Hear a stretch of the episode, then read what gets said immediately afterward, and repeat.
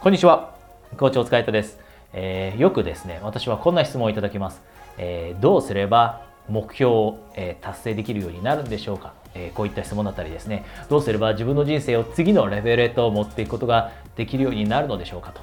で、この答えって、えおそらくたくさんあると思うんですよね。え成功に必要な要素で目標に、え目標の達成に必要な要素ってたくさんあります。で、一つですね、今日私がこのビデオの中で、えー、あなたにお伝えしたいのは、えー、その要素の中でも、えー、最も大切なものの一つだと、え考えているものです。これはハイパフォーマーの人だったり、目標をすぐ達成できる人、え人生を、えどんどんと前に進めていくことができる人が、え持っている特徴、持っている要素ですね。それについてお話をしようと思います。じゃあその要素は何かというと、え長期的な視点です。長期的な視点。で、長期的な視点っていうと少し、えー、漠然とした、えー、感じがすると思うので、えー、3つの観点からですね、えー、この長期的な視点についてお話をしていきます。えー、まず1つ目の観点ですが、えー、成長という観点です。成長。よくですね、これは私のコーチングの、えー、クライアントの方の中にもいるんですが、えー、例えば必要なスキルがあるとします。あなたが成功するために、もっともっと、え例えば収入を増やすために必要なスキルだったり、もっと、え自分が活躍するために必要なスキルがあったとしますよね。でも、そのスキルを獲得するまにまでに長い時間がかかってしまうことを考えた時にですね、えー、諦めたくなる、または諦めてしまう人がたくさんいるんですね。よくこんな風に言います。一つのスキルを、え、完全にマスターするためには、え、5年かかると。5年間とにかく努力をし続けてエネルギーを注ぎ続けて時間も、えー、注ぎ続けて意識も注ぎ続けてやっと、えー、5年を経つと、えー、スキルをマスターできるようになる。でこの5年という時間軸あなたはどう思うでしょうか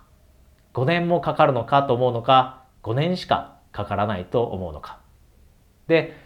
前者ですね、5年もかかるのかと思った人がよく、えしてしまいがちなのが、え短期的な視点で、えそのスキルについて考えてしまうこと。短期的な視点で考えてしまう人というのは、1年ぐらいでせめて獲得できる、えスキルが欲しいなと。そのスキルを得て活躍していきたいなと思います。でも、長期的な視点で考えられる人って、そういった考えをするのではなくてですね、その代わりに、こんな風に考えます。時間はとにかく過ぎるんだと。何をしていても時間は過ぎる。今、30の自分が35歳になるなんてすぐやってくる。35歳の今の自分が40歳になるなんてすぐやってくる。だったらその5年間を有効活用してこのスキルをマスターしよう。こんな風に長期的な視点を持って自分の成長へと、スキルアップへと取り組める人。こういった人がですね、どんどんどんどんと人生のステージを前へと進んでいくことができる人です。なので、えー、ぜひあなたもですね、成長という観点でえ長期的な視点を持ってください。で、次の観点がですね、見返りです。見返りという観点。例えば、えー、よく私のコーチングを、えー、受けに来る方の中でこんな人がいるんですね。起業したいと。今は会社員として働いている方が起業したい。で、あなたもそういうふうに考えていて、このビデオを、見てくれているのかもしれません。自分らしい人生を送るために起業したい。で、そこでお金ももちろんたくさん稼げるようにもなりたいし、そして自分らしく自分の興味のあることに取り組みたい。だから起業したい。こんな風に考えているのかもしれません。で、そういった人であっても、そういった考えを持っている人であっても、なかなか前に進めない人がいるんですね。起業はしたいと思っていても、2年3年が経っても実は大きな行動が起こせずにいる。で、そういった人がハマってしまっているのも短期的な視点で考えてしまうこと。つまり短期的に見ればです。今の会社員としての安定した収入が美味しい。常に、えー、会社で求められる仕事をこなしているだけで、えー、月に安定した収入が入ってくる。で、人によってはボーナスも入ってくるかもしれません。つまり、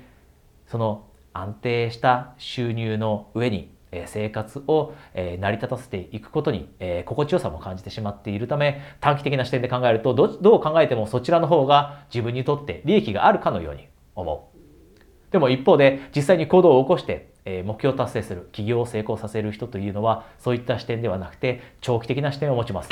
この見返りという観点でも長期的な視点を持ちます。具体的には例えばじゃあ10年後今自分が会社員として働き続けていたらどうなるんだろうと。自分はやっていることに満足できるのか。そして自分が稼いでいる収入にも満足できるのか。一方で今は少し怖いけど安定した収入を失うのは嫌だけれども挑戦した結果全てがうまくいった。または全てはうまくいかなかったとしても今会社員として稼いでるぐらいの収入が稼げるようになってそして自分の本当に心から情熱を注げることができるようになっている時のその感情を考えてみてどんな自分が気分になるのかどんな感情を得ることができるのかどれぐらい自分の人生に満足できるのか10年後にです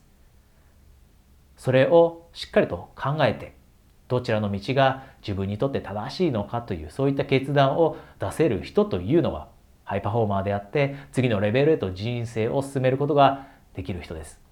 なのでぜひあなたももし今まさにそういった人生の分岐点に立たされていて岐路に立たされていてなかなか決断ができないのであればぜひ長期的な視点この見返りも長期的な視点で考えてみてください。で見返りってえー、触れましたがお金だけではありません。感情もそうです。そして自分を誇らしく思えるのかというのだってもちろん見返りです。そして、えー、お金ではなくてやっていることから喜びを感じられるかというのもそれも見返りです。このようにいろいろな見返りを、えー、ぜひ長期的な視点から考えてください。そして最後3つ目です。楽しみ。楽しみ、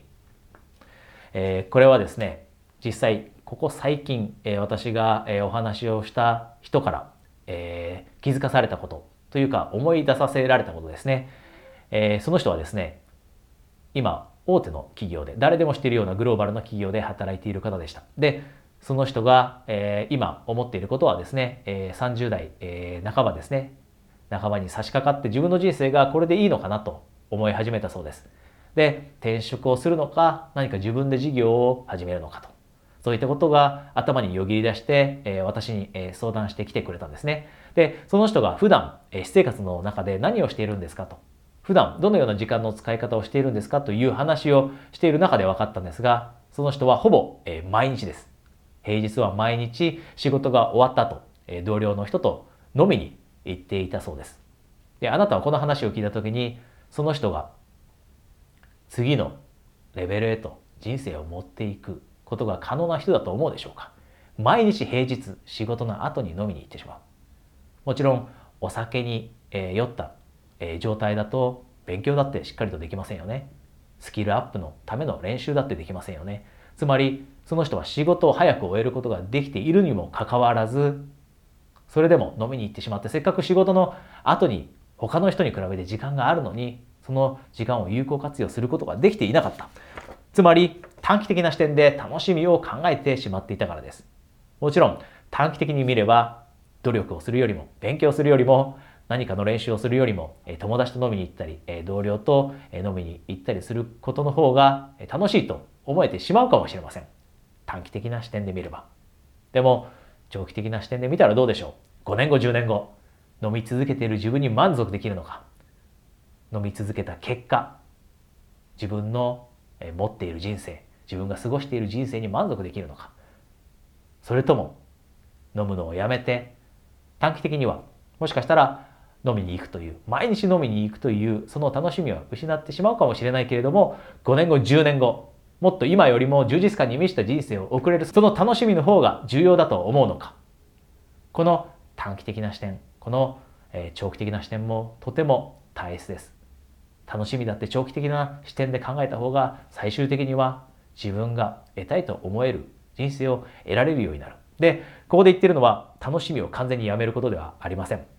週末に楽しむことだってできるはずです。毎日飲みに行く必要はないはずです。毎日飲んでいたのを週に1回にして残りの平日4日は勉強する時間に使うことだってできるはずです。この楽しみという点でもですね、え、長期的な視点で、え、考えることができるようになると、私たちって目標達成、これを早めることだって、え、今持っている夢を実現することだって可能になると思います。え今日はですね、え3つの観点から、え長期的視点についてお話しました。え1つ目が成長ですね。成長についてお話ししたのと、え2つ目が見返りですね。見返りも、えお金の見返りだけではなくて、例えば喜びの見返りだったり、え情熱の見返りだったり、やりがいの見返りいろんなタイプの見返りがあると思いますがこれも長期的な視点で考える必要がある。そして最後は楽しみでした。楽しみだって長期的な視点で考える必要がある。でこの長期的な視点を持つために、え、共通するのが、え、規律です。私たちが自分の中に規律を持てるかどうか。これがこの長期的な視点を持って実際に人生を日々の一日をですね構築していくことができるかどうか。これは規律にかかっています。ぜひ規律を持って夢や目標へと進んでいきましょう。今日はですね2つほどお知らせがあります。まず1つ目がですねもしあなたがえどうすればですね例えば今日お話しした長期的なえ視点を持って日々のスケジューリングができるようになるのかだったり、またはですね、目標達成のために、短期間でですね、目標を達成するための戦略を一緒に私と練っていきたい。このようなことを思っていたらですね、今、プライベートセッションを初回限定で1回だけですね、差し上げています。これはスカイプで30分程度行うプライベートのコーチングです。もし興味があればですね、このビデオの下にあるリンクから簡単にお申し込みいただけますので、プライベートセッションにお申し込みください。えそれと2つ目の、えお知らせですが、え私は、えコーチ大塚ヘイトとしてのですね、公式の LINE のアカウントを始めています。で、この LINE のアカウントではですね、え周りの人に知られることなくトーク機能を使って、え LINE ですので、トーク機能を使って私にプライベートなメッセージも送っていただくこともできますので、えぜひ、えこちらもですね、ビデオの下にあるリンクから、え私を LINE で、えお友達登録してみてください。えそれではまた来週ですね、え皆さんとお会いできるのを楽しみにしています。コーチ、お疲れ様でした。